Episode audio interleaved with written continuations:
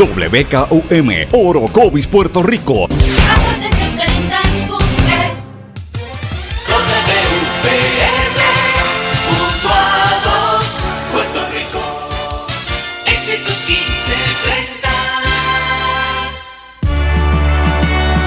Transmite WEXS Patillas Guayama. XXX 61. Escuchas WMDB desde Fajardo, Puerto Rico, a través del 1480M y a través de www.el1480.net.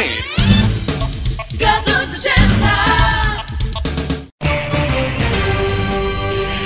Todo lo que dice genera controversia. Cada vez que ella se expresa, los haters se agitan, los políticos tiemblan porque es la única comprometida con la verdad. Periodista, bloguera, relacionista licenciada, analista de la noticia, escritora y le dicen la provocadora en las redes sociales. Y ahora comienza en blanco y negro con Sandra Rodríguez Coto.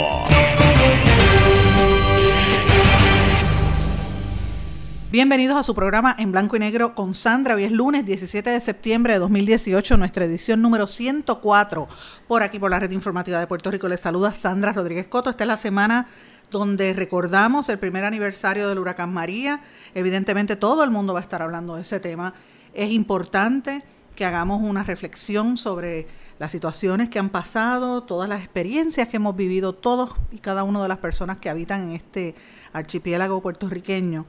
Pero sin lugar a dudas, más que nada tenemos que fiscalizar qué se ha hecho, qué no se ha hecho, qué nos falta por hacer y volver a retomar esa sensación de, compañerismo, de civilidad, de amistad que hubo esos primeros días donde se ayudaba al vecino, al prójimo, al amigo, dejar un poco la pelea y enfocarnos más en pelear por echar hacia adelante, no por quedarnos donde estamos. Pero bueno, hoy tengo un programa bien especial para todos los amigos de la red informativa. Evidentemente tenemos que hablar del tema obligado, que es el tema del huracán María, pero en el programa de hoy yo tengo unos temas adicionales que nadie quiere hablar y que me parece que son bien importantes porque son de esas noticias que están tratando de meter debajo de la alfombra en Puerto Rico y no podemos permitirlo. Por lo menos en este espacio, esta que les habla Sandra Rodríguez Coto no lo va a permitir. Así que uno de los temas que vamos a estar hablando durante el día de hoy, lo comenzamos en exclusiva la semana pasada, cuando entrevistamos al compañero periodista de la emisora X61, el 610 AM de Patillas, que, quien pertenece a la red informativa de Puerto Rico, que estuvo y fue evacuado durante las explosiones que hubo en Massachusetts por parte de, debido a unas explosiones que hubo en un gasoducto. La pregunta es, ¿por qué no quieren hablar de ese tema y lo pasan por encima y no le quieren entrar en detalle aquí en los medios de comunicación masiva en Puerto Rico?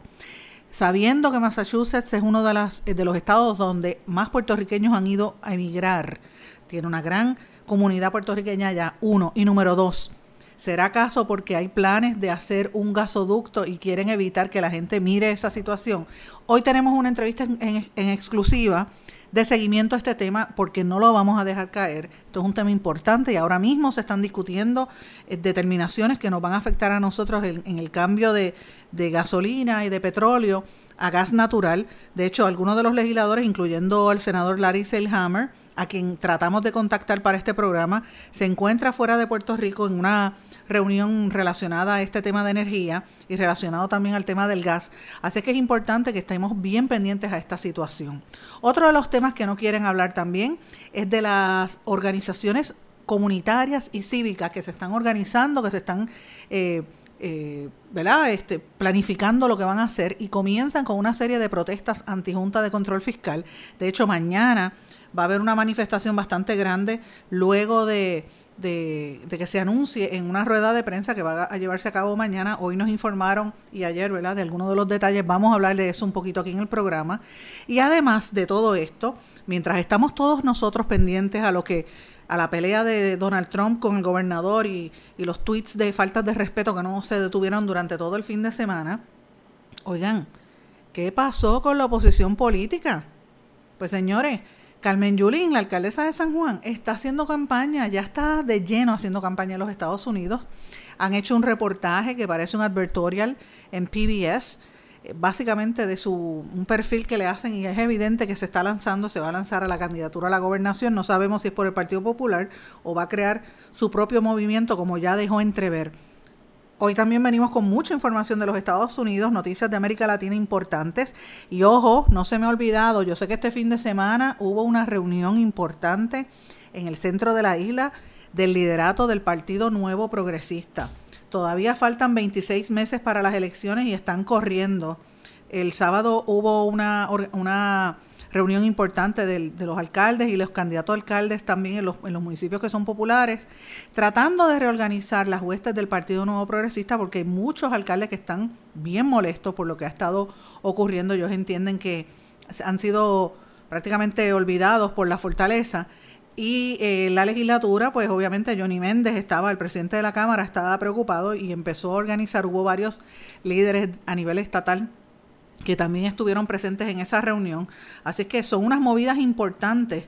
Eh, parecería que estaban asustados con ese movimiento tipo crisis mode ante la avalancha de, de, críticas y de problemas que hubo, pues se organizan a 26 meses de, la, de las elecciones y empiezan a hacer esas movidas. Así que vamos a hablar de esos temas durante el día de hoy, pero sin lugar a dudas yo creo que tenemos que comenzar la semana con lo que ha ocurrido este fin de semana. Les, exhorto a que busquen la columna que yo publiqué el domingo eh, ayer domingo, como todos los días, siempre les, recomiendo los lunes que lean lo que publico el día antes. La columna del, de ayer yo traté de hacer una reflexión sobre el contenido de los tweets del presidente Trump, ¿verdad? Los mensajes donde básicamente nos dice que nosotros no buscamos lo que queríamos, nos, acusa a los puertorriqueños de, de, ¿verdad? de mentir, acusa al gobierno, de, al presente gobierno, porque no dijo a Puerto Rico, dijo al gobierno de Puerto Rico actual de ser corruptos, y evidentemente no tiene nada de credibilidad hacia el gobernador. Le, restó todo tipo de credibilidad a las posturas del gobernador y al número de que tienen 3.000 muertos, según eh, alrededor de 3.000 muertos, según la cifra estimada, siempre me gusta decir estimada, del estudio de George Washington University. Hago un análisis de eso y quiero traerlo a colación porque, señores, la historia se repite y aquel que no conoce su historia está abocado a repetirla. En el 1930 en este país hubo un personaje, el Dr. Rhodes, Cornelius Rhodes, que era un científico loco que inyectaba cáncer en los pacientes, eso está, con, eso está comprobado y su idea era, de hecho, admitió en cartas que mató a varios puertorriqueños, él quería exterminar a los puertorriqueños porque detestaba a los puertorriqueños y era una actitud de menosprecio generalizado, ¿no? Él quería que, él decía en aquel momento, hace 86 años, que lo que nos convenía a nosotros era que viniera una marejada y, borrara de la faz de la tierra a todos los puertorriqueños. Pues mira, parecería que eso es lo que quiere hacer el presidente Trump y el gobierno de Trump ahora mismo. Y es una falta de respeto la manera en que él se, se, se dirige hacia todo el pueblo. Mire, usted podrá, yo soy la mayor crítica que ha habido por la ineficiencia, la ineptitud, la corrupción y los problemas que ha tenido esta administración de Ricardo Rosello y yo lo admito públicamente porque cuando lo hacen bien lo digo, pero de frente se lo, he dicho incluso a él y a la primera dama, están bregando mal. Aquí mucha gente murió por la negligencia y, de, y, por el montón de incompetentes que tiene debajo.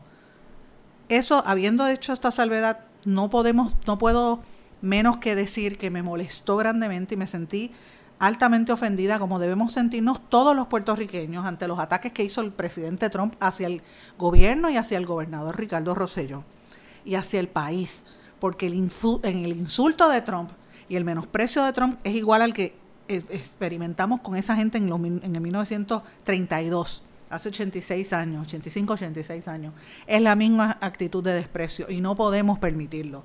Y es una falta de respeto que no se haya unido todo el mundo a defender al país y a, reclamarle a Trump. Y yo en parte pienso que el gobernador fue pusilánime. De hecho, yo lo, lo califico de una defensa monga de él y de Jennifer González y del resto del liderato del Partido Nuevo Progresista que se ha metido la lengua en el estuche y no están diciendo nada. ¿Dónde están los populares respondiendo a esto? O sea, aquí debía haber un frente unido, frente común de los puertorriqueños de todas las ideologías y de la diáspora, exigiéndole una rendición de cuentas al presidente de los Estados Unidos, que no nos falte más el respeto como, como puertorriqueños. Ya está bueno de eso. Aquí murió gente y hay que respetarlo, hay que respetar el dolor ajeno de, de los puertorriqueños.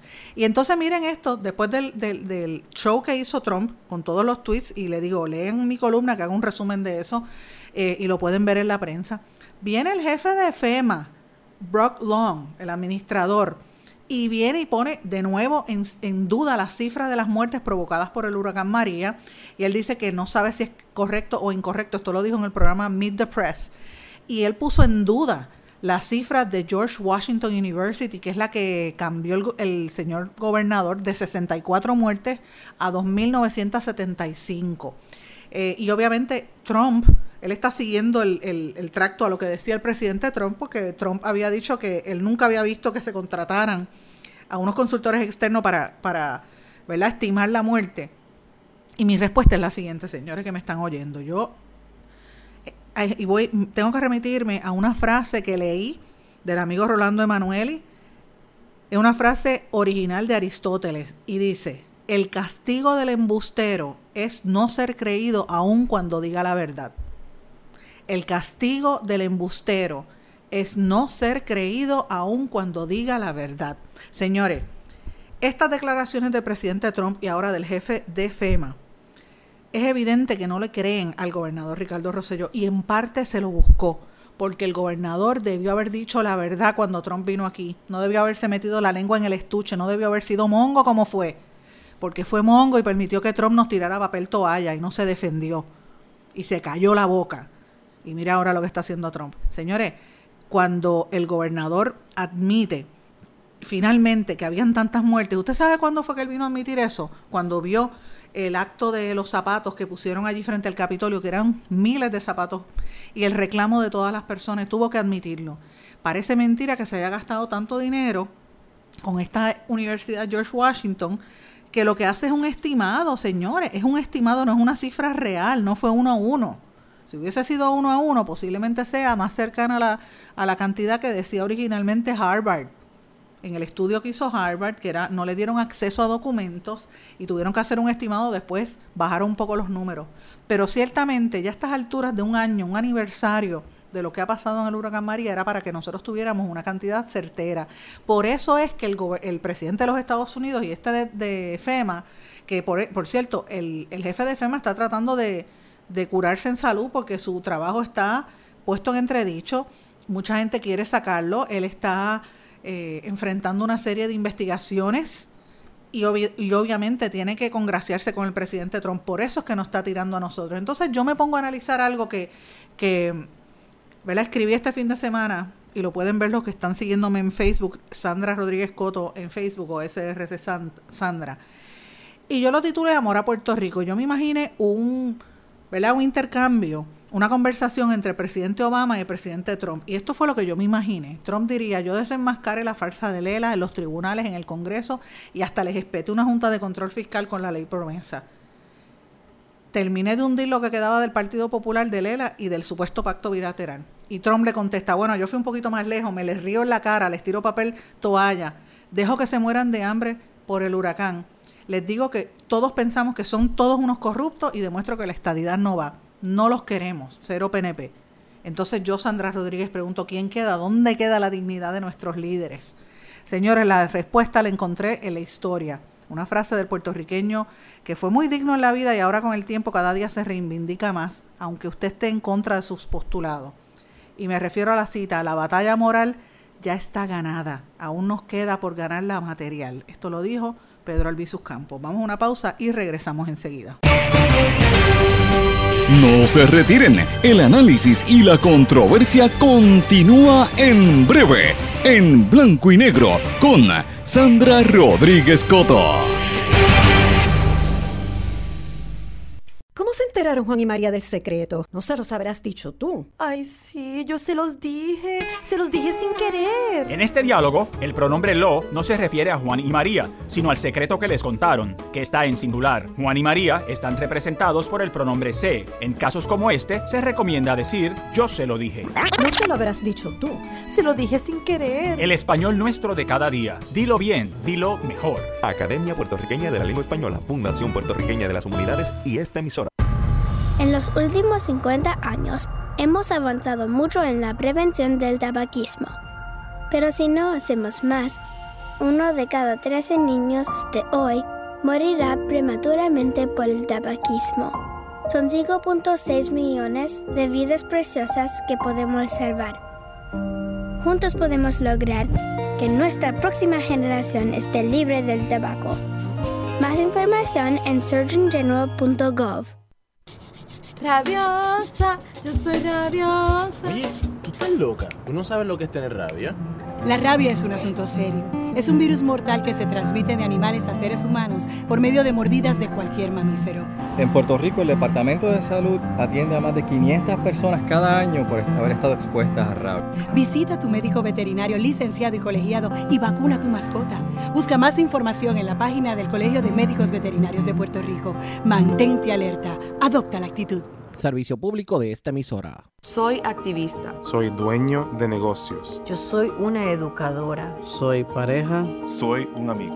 Y estoy viviendo con el VIH. Y vivo con VIH. Soy VIH positivo. Junto con más de un millón de personas infectadas en los Estados Unidos. No estamos solos. No estamos solos. No estamos solos. Detengamos juntos al VIH. Infórmese. Hágase la prueba participem. El verbo avanzar tiene varias acepciones en el español general. Por ejemplo, ir hacia adelante. Pude avanzar entre la multitud. Transcurrir el tiempo o acercarse a su fin. Avanza la tarde y se alargan las sombras. Y progresar o mejorar. Rosa ha avanzado mucho en sus estudios. Pero en Perú y Puerto Rico, avanzar también tiene el sentido de darse prisa. Se están acabando los 30 segundos y tenemos que avanzar. Español puertorriqueño. Atrévete y dilo. Mensaje de la Academia Puertorriqueña de la Lengua Española, Fundación Puertorriqueña de las Humanidades y esta emisora. Por las cosas que nos pueden mantener seguros.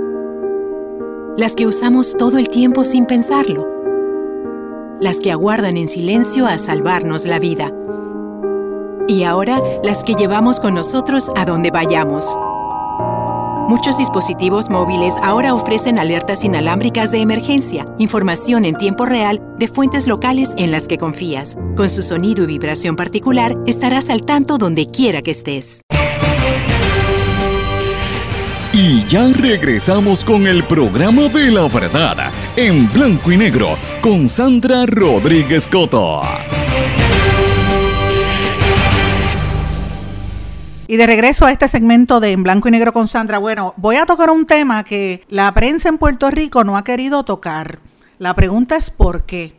¿verdad? Han mencionado bien someramente las explosiones que hubo en Massachusetts por un gasoducto eh, que afectaron a un sinnúmero de localidades y reiteradamente la prensa en Puerto Rico no ha querido tocarlo. O sea, lo, mencionaron el titular y como vuelvo a repetir, obviamente le han prestado más atención al paso del huracán por North Carolina y South Carolina, ¿verdad? De toda esa área de la costa este. Pero esta otra noticia que también es igual de importante no lo han tocado.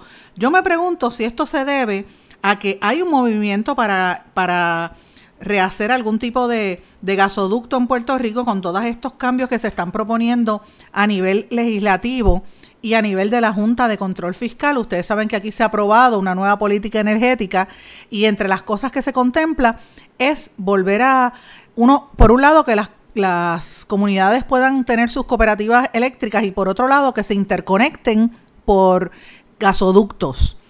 Conmigo se encuentra en línea telefónica el compañero periodista de la emisora X61 de Patillas que pertenece a esta red informativa. Él estuvo con nosotros la semana pasada, el viernes, y en exclusiva nos narró desde Massachusetts, donde él se encuentra, específicamente lo que ocurrió. Omar, ¿cómo estás? Saludos Sandra, buenas noches, buenas noches, pues ya bueno, buenas tardes a todos los amigos de de la red informativa y de Blanco y Negro. Pues bastante agotado, eh, pues como sabes, y, pues, eh, estamos trabajando de la y, pues ha sido ha sido fuerte tanto para mí como para mi familia. Esto esto ha ocurrido desde el jueves que lo hemos trabajado en la tarde el sábado domingo. Ha sido agotador ha sido agotador ha sido ha sido fuerte. Eh, el evento el evento el evento yo creo que diste en el clavo, eh, yo creo que no ha sido tocado en la provincia de Puerto Rico por las nuevas políticas energéticas, porque no quieren hacer ver de que si montamos un, si se monta un gasoducto el país puede sufrir por lo mismo que se, está sufriendo acá. Eh, pues acá al momento eh, sí hubo fue el trastoque de muchos boricuas fue el trastoque de la mitad de una ciudad completa eh, en, cuestiones de, economía, eh, la calidad de vida, todo. O sea, fue ha, sido ha sido bien fuerte lo que es, es eh, no dando ha sido fuerte para, para Massachusetts. Eh, apenas hoy establecieron el servicio energético y por eso autorizaron el regreso a los hogares. Eh, se levantó la evacuación de, de, personas hasta el día de hoy. El tráfico en autopista fue horrible, lo que logramos bajar temprano.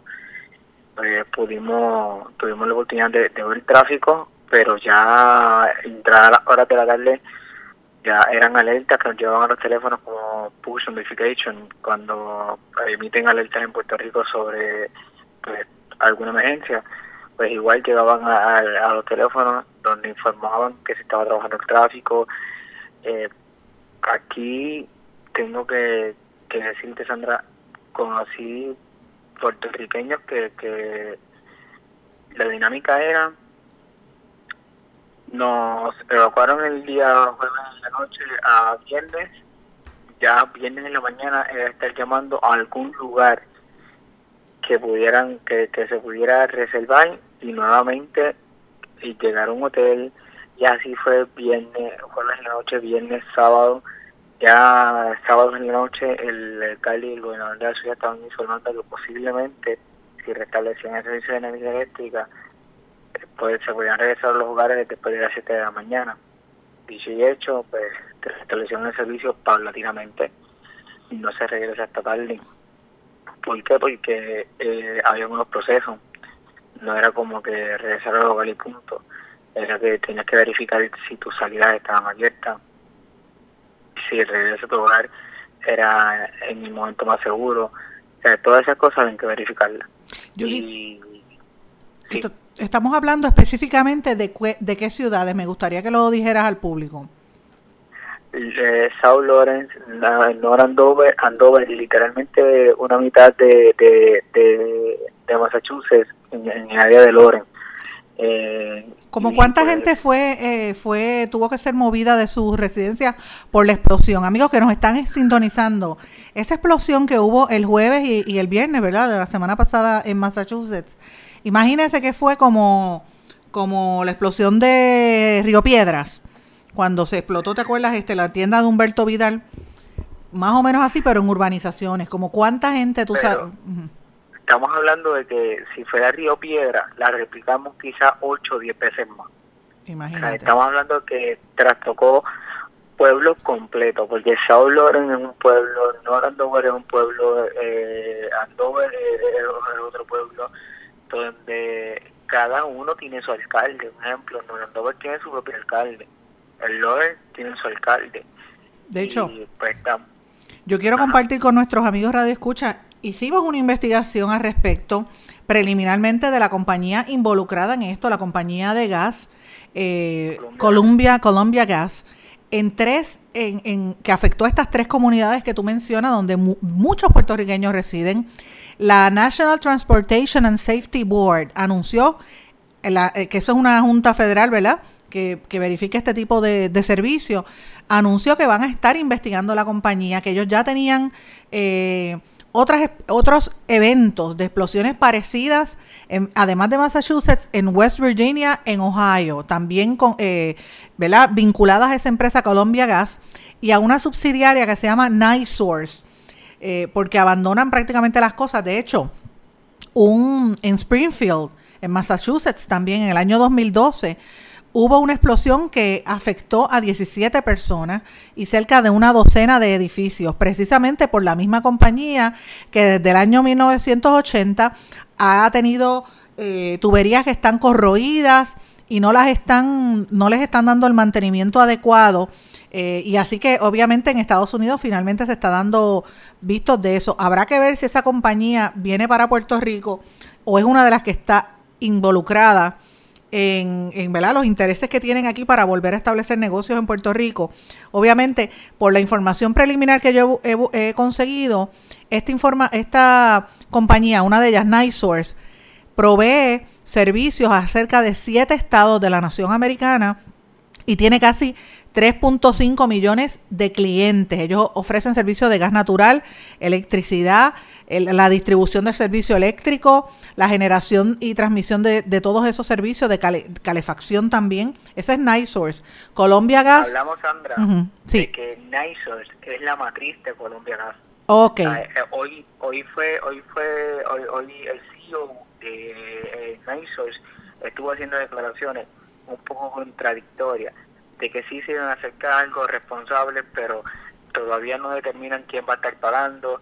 Eh, incluso Colombia Gas estaba respondiendo hoy en, un centro de operaciones donde la multitud que había, hubo personas que llegaron a las 8 de la mañana y eran las 3 de la tarde y estaban saliendo del edificio solamente con un número de claim number o número de reclamación y dependiendo qué, qué determinaban ellos, le daban o una tarjeta de regalo, la llamada gift card, de 100 dólares o una de 200. O sea, dependiendo cuánto fueran los gastos. o sea que, que te reventó la casa, te explotó el carro, rompió los cristales, te destruyó tu propiedad y, y la compañía responsable te dio 100 dólares. O 200 dólares, dependiendo de lo que estuviese ocurriendo, o tuviste que evacuar porque literalmente mandaron la, la, la, salida mandatoria. Pues eh, eh, tus gastos en hotel, carro, gasolina, comida, eh, pues lo más, 100 o 200 dólares. Eh, nosotros tuvimos que llegar hasta el estado de New Hampshire y derrotar por, por el estado, el estado fue bien considerado. Eh, los pueblos que, que, se estuvieron hicieron ajustes para las personas de, de que estaban llegando allí, pero estamos hablando de que ellos también fletaron hoteles cercanos a, lo que a lo que es. No le dieron exclusividad a la gente de Lawrence, no le dieron la posibilidad a la gente de Lawrence de estar más cerca de su ciudad, sino que Columbia Gas decidió enfrentar hoteles completos. Eso fue una problemática bien grande en el área de acá. Son personas, este, como quiera tú tienes que viajar al área, al área de Lawrence a visitar, eh, ver que el hogar estuviese bien, visitar los familiares que estaban aquí, pero tienes que regresarte a donde estabas quedándote. Pero imagínate. toda la mañana levantarte a buscar, un, a buscar un lugar donde quedarte. Yo te pregunto, tú que viviste eh, la experiencia aquí de María, estuviste cubriendo eso hace prácticamente un año eh, y ahora pues estás viviendo por allá haciendo, ¿verdad? lo que estás haciendo en Massachusetts. ¿Esperabas, o sea, eh, cómo te preparas para, para volver a estar prácticamente de refugiado, moviéndote de un sitio a otro y por una situación tan distinta que es una explosión de gas, ¿verdad? Te, sacaron de tu casa, ya volviste, pero eh, ¿Cómo es esa dinámica? Pues mira, la, dinámica es, extraña, Sandra, porque pues para esta parte tú no te preparas. Eh, eh, pues nosotros, yo, yo por decirte un ejemplo, el jueves en la tarde, yo estaba en una visita médica y de momento llego a la casa y me encuentro con mi, donde, donde, donde vivo, con mi primo, me encuentro con que mi primo está en un mi prima está afuera, estamos al lado de un vecino, cuando llego y le pregunto qué pasa, me, me dice, no, eh, el, el, el eh, explotó la línea de gas. Yo, pero ¿qué pasó? Cuando comenzamos a ver diferentes eh, bolas de humo, eh, todo el mundo decía, ¿qué está ocurriendo? Ya cuando entonces llama a la hermana de mi, de mi prima, mi, mi otra prima, dice, a lo de casa explotó la casa completa. Dios mío. Ya entonces comenzamos a darnos cuenta que está ocurriendo, comienza a, a, rotar la policía del Estado y a decir, desalojen los, hogares y quédense en la orilla de la carretera. Y hasta en el momento donde entonces dicen, desalojen por completo. Y comienzan a ir todas las alertas mandatorias, cortan la luz. O sea, fue todo un proceso rápido y a la misma vez tienes que moverte, tienes que salir con los niños, eh, los niños pues llorando, todo eran explosiones por donde quiera, era un caos, era un caos literal, pero, tocarle la puerta a tu vecino y decir que está explotando todo. Pero gracias a Dios, podemos darle gracias a Dios que estás bien, tú y tu familia, y que están todos bien. Vamos a estar atentos en estos próximos días, eh, Omar, a lo que esté aconteciendo. Sabes que me puedes llamar en cualquier momento y vamos a, comunicarlo aquí. Te agradezco tu participación. Tenemos que irnos una pausa brevemente, pero, pero sabes que tienes aquí las puertas siempre abiertas. Un abrazo, un abrazo a toda la gente de Red Informativa y están viendo alguna foto que te la puedes estar enviando eh, exclusiva de cómo estaba esto de desolado todos estos días. Envíamelas, envíamelas, que las vamos a poner a circular en, la red, en, la, en las redes sociales de la red informativa. Vamos a una pausa y regresamos enseguida. No se retiren, el análisis y la controversia continúa en breve, en blanco y negro, con Sandra Rodríguez Coto. ¿Cómo se enteraron Juan y María del secreto? No se los habrás dicho tú. Ay, sí, yo se los dije. Se los dije sin querer. En este diálogo, el pronombre lo no se refiere a Juan y María, sino al secreto que les contaron, que está en singular. Juan y María están representados por el pronombre se. En casos como este, se recomienda decir yo se lo dije. No se lo habrás dicho tú. Se lo dije sin querer. El español nuestro de cada día. Dilo bien, dilo mejor. Academia Puertorriqueña de la Lengua Española, Fundación Puertorriqueña de las Humanidades y esta emisora. En los últimos 50 años hemos avanzado mucho en la prevención del tabaquismo.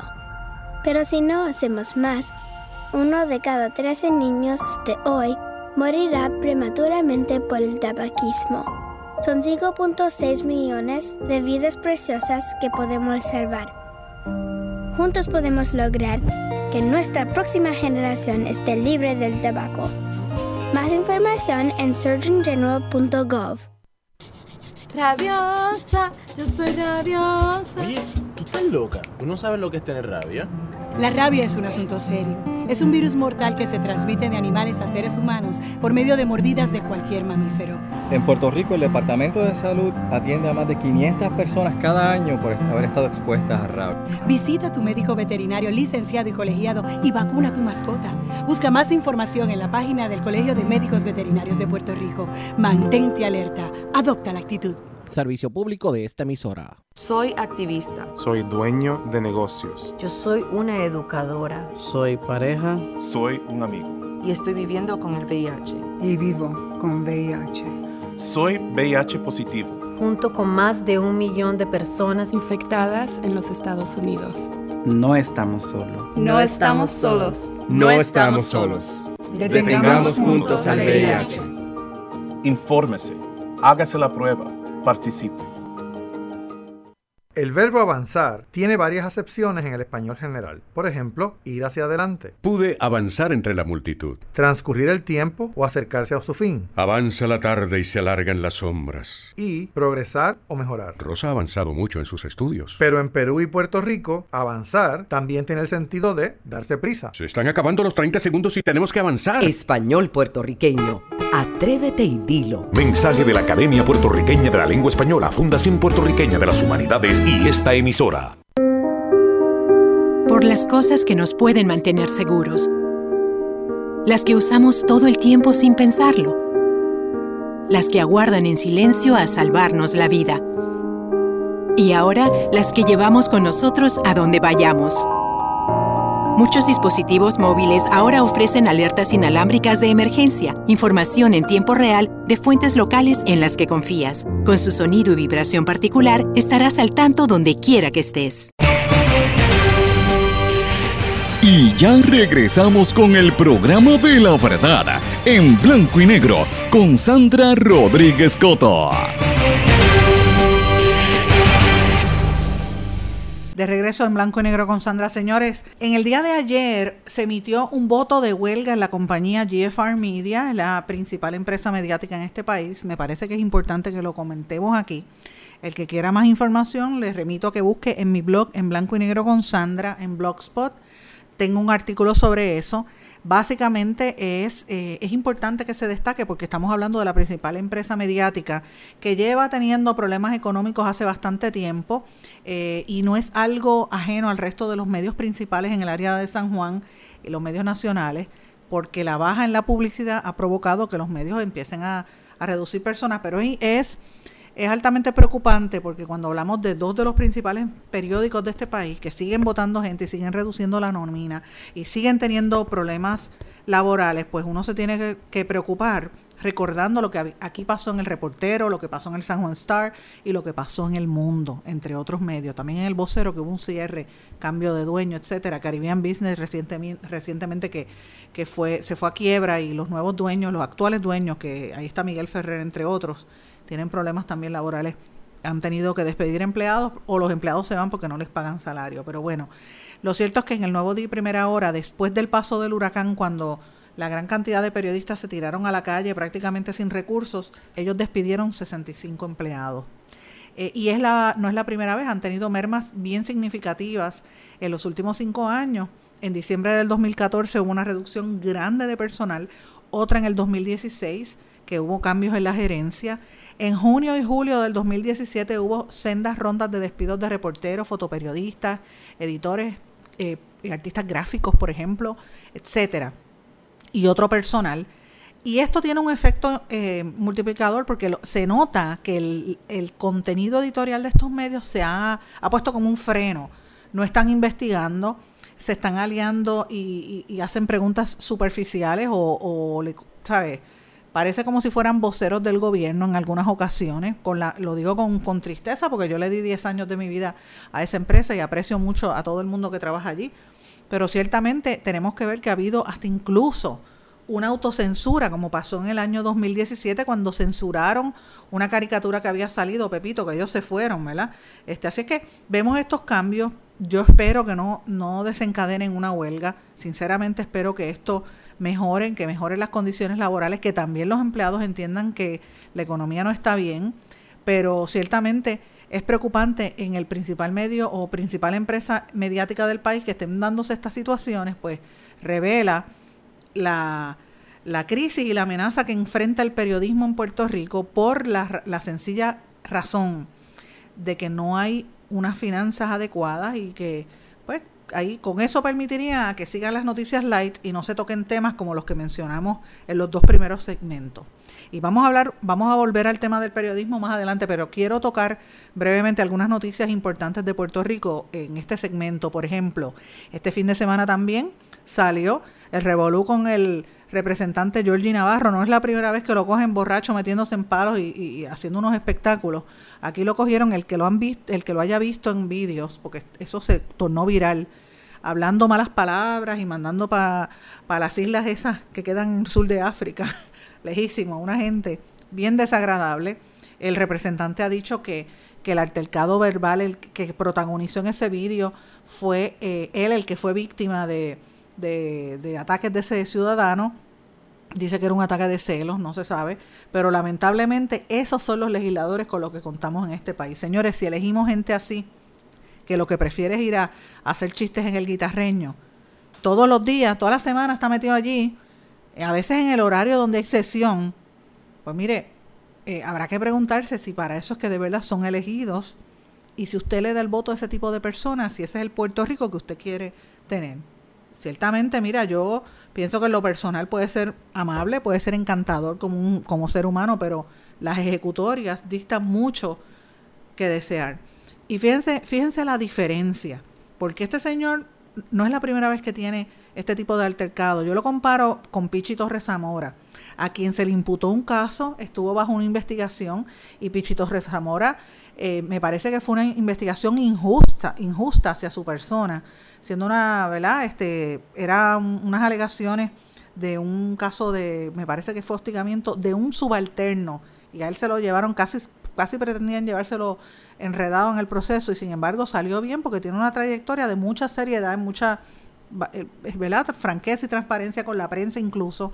Eh, por eso es que yo, de las pocas personas que, que, me gusta entrevistar, él es uno porque es una persona bastante franca. Pues el gobernador Rosselló me parece que acertadamente lo nombra como el subsecretario del PNP luego de la salida de Abel Nazario. Ustedes saben que Abel Nazario el viernes fue, eh, enfrenta, fue arrestado por la Fiscalía Federal y enfrenta sobre 40 cargos de fabricación de documentos falsos y fraude electrónico cuando era alcalde de Yauco. Y al quedarse esa vacante, pues nombraron a Pichis Torres Zamora. Entonces uno tiene que mirar Por eso que le digo, miren las ejecutorias, miren la forma en que se conducen ante el público los legisladores. Y le pongo dos del mismo PNP. Compare un Pichito Rezamora con un Jordi Navarro y usted va a llegar a las conclusiones. Si, ¿Qué tipo de legislador es, es que el que debe tener este país? Pero bueno, vamos a otro tema que me parece importante. El tema de la educación y, aprovecho esta, esta coyuntura para darle el más sentido pésame a la presidenta de la Asociación de Maestros, doña Aida Díaz, cuya madre falleció este fin de semana. Entiendo que la van a estar, su cuerpo va a estar siendo expuesto durante el día de hoy. Mañana me parece que eh, será el sepelio. Así es que de mi parte, de la parte de la red informativa, la, le, envío un abrazo y espero que pueda superar esta situación tan difícil a doña Aida Díaz. Pero bueno, no, me quedo en el tema de educación. Me parece importante que hablemos de esto.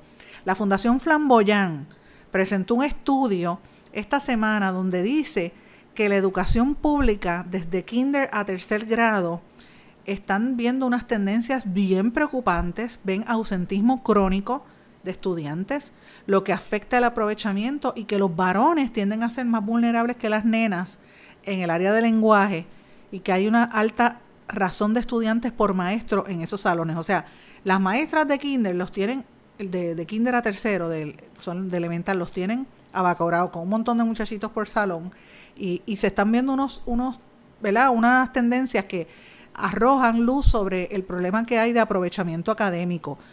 Los estudiantes, además de que viven bajo el nivel de pobreza, son menos proficientes en la lectura que los que vienen de áreas donde hay mayores ingresos económicos. El 85% de la población de kinder a tercer grado del Departamento de Educación vive bajo el nivel de pobreza. Oigan esto.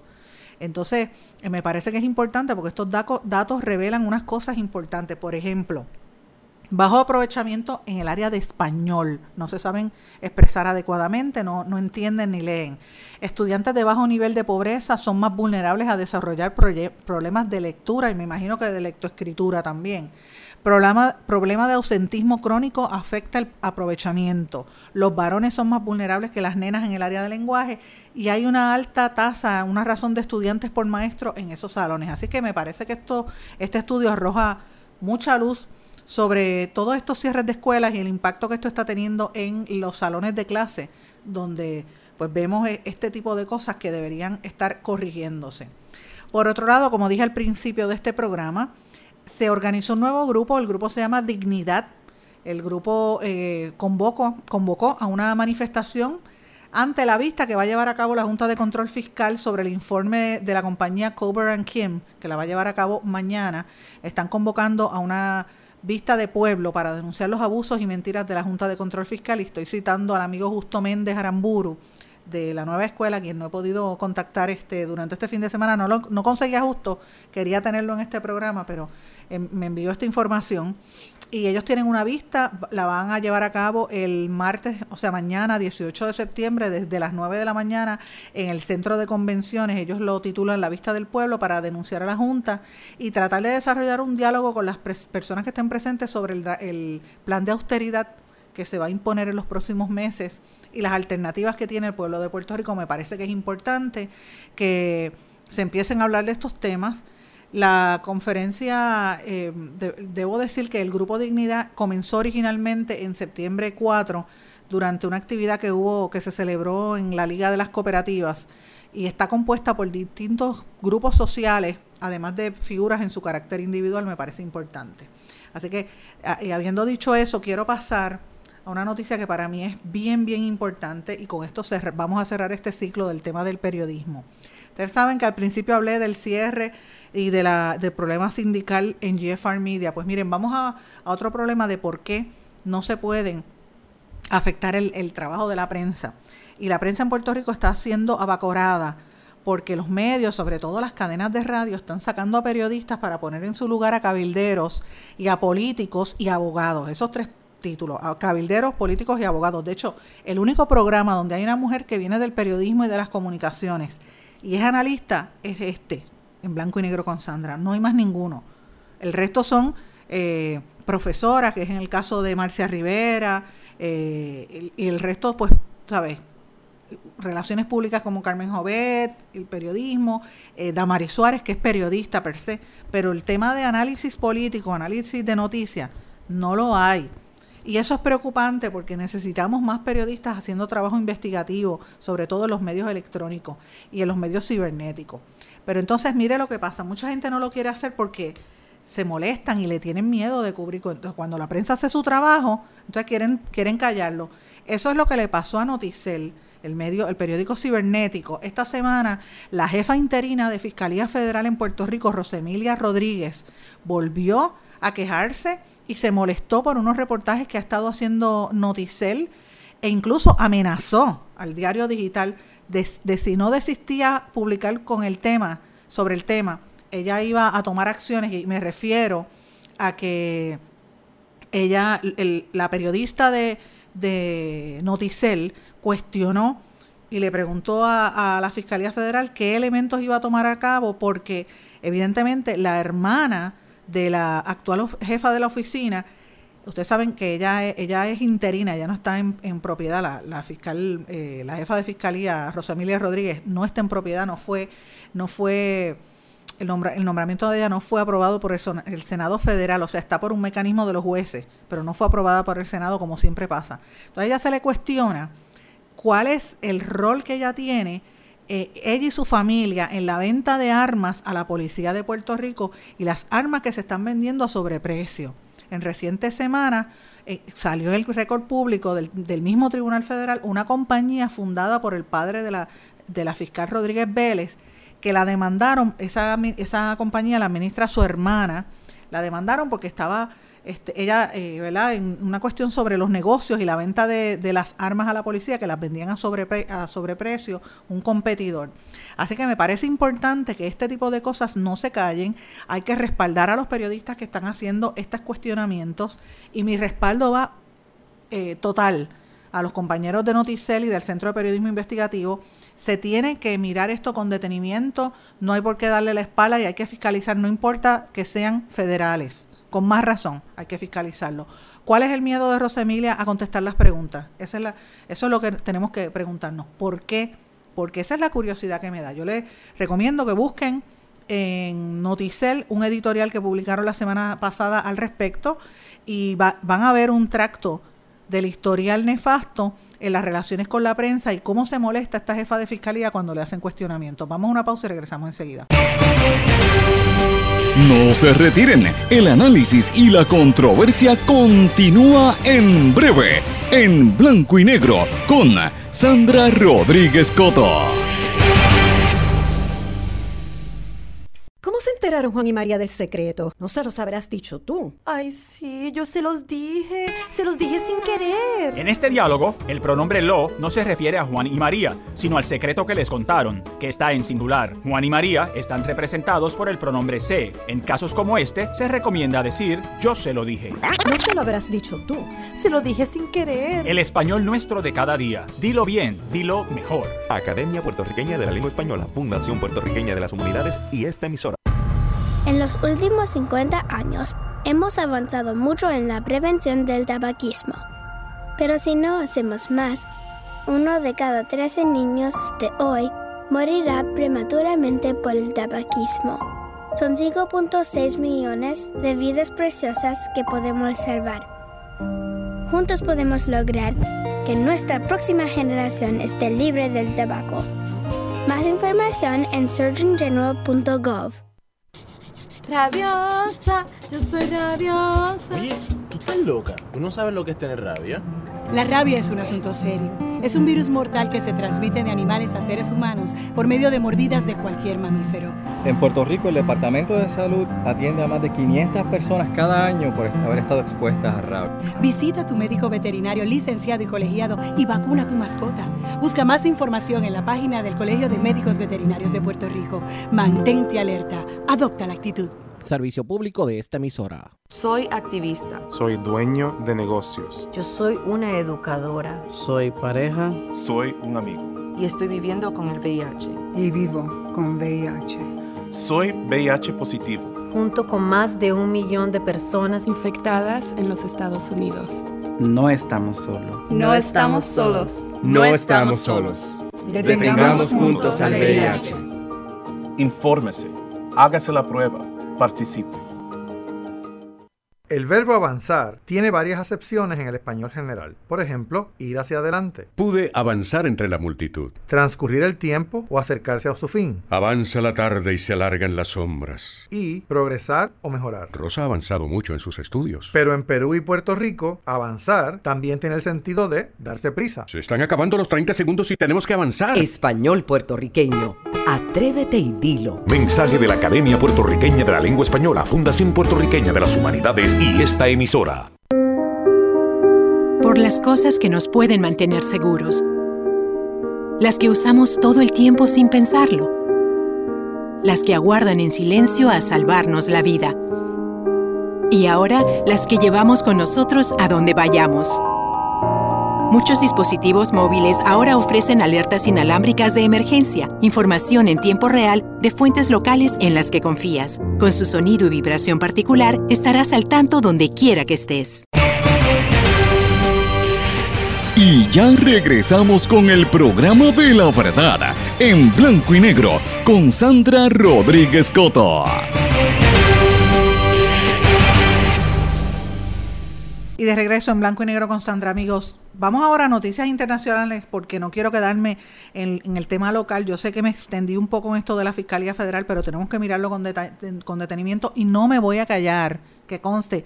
Voy a seguir hablando de la fiscal federal y el por qué no quiere que, que la, la cuestionen. Es importante que la prensa haga los cuestionamientos porque a cualquiera se lo hacen y a, y a ella también. Ella es una figura pública, una funcionaria pública. Pero bueno, en Estados Unidos ustedes saben que trascendió que hay una mujer que acusó al candidato, al nominado por el presidente Trump al juez, al Tribunal Supremo, juez del Tribunal Supremo, Brett Kavanaugh. Hay una mujer que se identifica como Christine Blasey Ford, de 51 años, que dijo que en el 80 este señor, cuando estaban en, en la escuela, ¿verdad? Trató de manosearla eh, y tuvo, ¿verdad? Una una agresión sexual en su contra, que ya no lo había dicho sino hasta ahora. Eh, él lo ha negado, él, él, lo negó en un comunicado que se divulgó desde Casa Blanca, pero evidentemente cuando el río suena es porque agua trae. Recordemos también que cuando se, no, se nombró bajo los republicanos a, al otro juez, a Clarence Thomas, hubo un caso de hostigamiento sexual famosísimo, el de Anita Hill, que no le creyeron. Claro, el ambiente cambió un poco después de eso a nivel laboral, pero no lo creyeron, él siempre lo nominaron. Ahora, el movimiento que se está dando en los Estados Unidos y en el mundo con esto del Me Too, pues podría tener alguna repercusión en la evaluación de, de esta nueva candidatura a la, al puesto máximo, ¿verdad?, del, del, de la judicatura, que es en el Tribunal Supremo de los Estados Unidos. Veremos a ver qué va a pasar. Como mencioné al principio también, el jefe de FEMA, el administrador Brock Long, que fue uno de los que ha estado eh, apoyando al, al presidente Trump y diciendo que el gobierno de Puerto Rico está mintiendo, pues ahora mismo él está tratando de, de pelear y luchar por su trabajo. Eh, hay una serie de complicaciones y unas investigaciones pendientes. Dicen que no está haciendo su trabajo, así que hay que mirar qué es lo que está pasando, si va a ser el segundo en mando o el tercero el que va a estar en esa posición, que están luchando por si acaso lo sacan de ese puesto. Florence dejó 11 muertos y lluvias épicas que desbordaron ríos en los Estados Unidos. Eso fue la tormenta tropical que no dio tregua en la costa sureste de los Estados Unidos y por desgracia pues también cobró víctimas. Y como mencioné, el caso de Bert Cabana hoy tiene también seguimiento. Hay que darle, hay que estar mirando lo que suceda hoy por la tarde en cuanto a eso. Eh, anticipa el Washington Post que hoy va a haber noticias en cuanto a esto. Por otra parte, yo quiero mencionar algo. Jeff Bezos, el hombre más rico del mundo. Ustedes saben que la semana pasada, lo dijimos aquí, había donado 2 mil millones de dólares de su fortuna para financiar una red de escuelas preescolares y la cuestión de hogares, personas sin hogar. Pero en vez de aplaudirlo, la gente empezó a criticarlo y, la gente, y, la, y uno preguntaría por qué. Y es que desde que un escritor, James Bloodworth, se infiltró en Amazon, para exponer las condiciones laborales de los empleados de la empresa, eh, desde ahí en adelante la gente ya no cree en Jeff Bezos. Las redes sociales lo, acusa, lo acusaron, dijeron que era hipócrita, que ese dinero no es nada comparado a los millones que él genera. La fortuna de él se estima, la de Bezos, en 150 mil millones y lo que dio fueron 2 millones, 2 mil millones. Como quiera que sea, mira, él tiene que donar él puede deducir esos donativos. Este, habrá que ver si, si eventualmente él va a aumentar la cantidad de donativos, pero la gente no lo aceptó como algo positivo. Así que veremos a ver, la gente no está conforme con el dinero que generan los demás, pero bueno, como él tiene ese historial tan nefasto, por eso que la gente lo critica. En noticias globales me parece importante destacar que la investigación sobre los ataques sónicos en La Habana, Cuba, no está avanzando. Este, un intercambio entre los científicos de Cuba y Estados Unidos no arrojó ningún tipo de claridad sobre el asunto. Estados Unidos reclama que 26 de sus diplomáticos en La Habana sufrieron problemas de salud que van desde náuseas y desbalance hasta daño neurológico severo por lo que ellos responsabilizan a Cuba por el incidente de lo que llaman ataques sónicos. Pero eh, no han podido averiguar nada. El, el periódico New York Times afirmó que Estados Unidos evalúa la posibilidad de que un arma basada en microondas haya sido responsable de esos daños.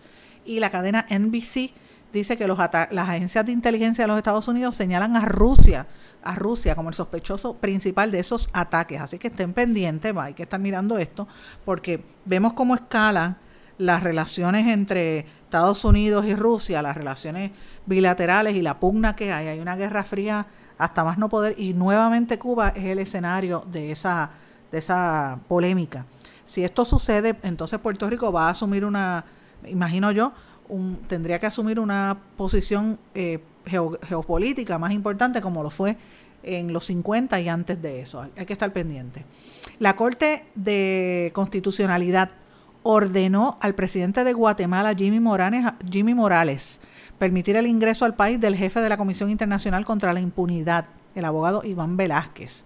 Eh, ustedes saben que él no él rechazaba ese tipo de cosas, así que hay que estar pendiente para ver qué va a pasar con ese con esa Comisión Internacional contra la Impunidad en Guatemala.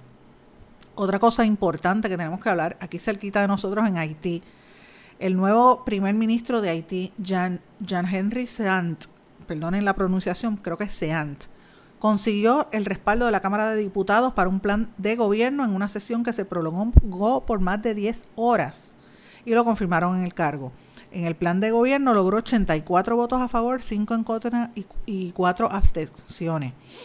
Eh, eso fue una sesión maratónica. Haití no acaba de levantarse después del terremoto y sigue teniendo la crisis de siempre, es el país más pobre del hemisferio, eh, del hemisferio, podríamos hablar en detalle de la historia de Haití, pero siempre es importante mirar lo que nos pasa porque Haití es un vecino bastante cercano. Otro vecino bien cercano es Venezuela, pero en este caso Ecuador rechaza las palabras de, de Almagro, del secretario general de la Organización de Estados Americanos sobre Venezuela.